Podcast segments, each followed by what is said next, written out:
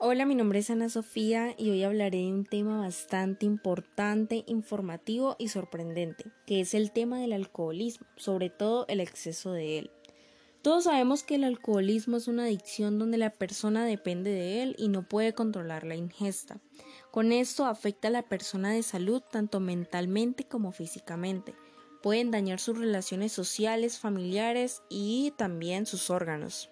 Bueno, primero que todo hablemos de cómo empieza esta adicción. La verdad es que puede empezar por varios motivos, los cuales son el sentirse aceptados por un grupo, que básicamente lo hacen para verse más geniales o quedar bien con la persona.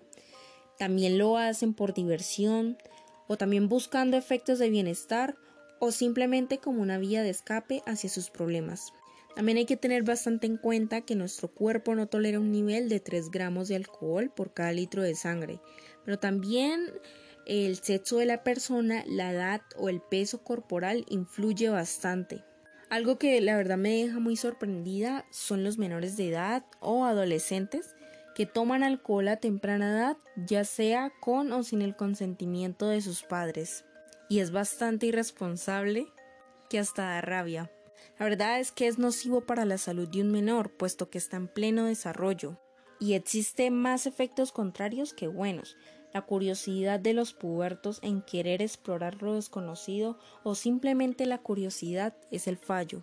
Varias consecuencias de estas son que el alcohol puede causar lesiones o incluso la muerte, puede llegar a inducir a las drogas, puede afectar el cerebro y su desarrollo, ya sea causando cáncer o depresión. Sin embargo, podemos hacer algo antes de que sea tarde. Para los padres tienen que prestar atención a las alertas de su hijo o hija para poder hablar con ellos y llegar a algún entendido. Varias de estas alertas son es que el menor llega borracho a casa, tienen accidentes relacionados con el consumo del alcohol, o se meten en problemas con la ley, los amigos, el colegio o las parejas sentimentales. En conclusión, lo mejor para ponerle un pare es ir con un especialista como un psicólogo o un psiquiatra. Ellos son las mejores personas para tratar con una adicción y salir de ellas. Hasta aquí mi investigación, muchas gracias.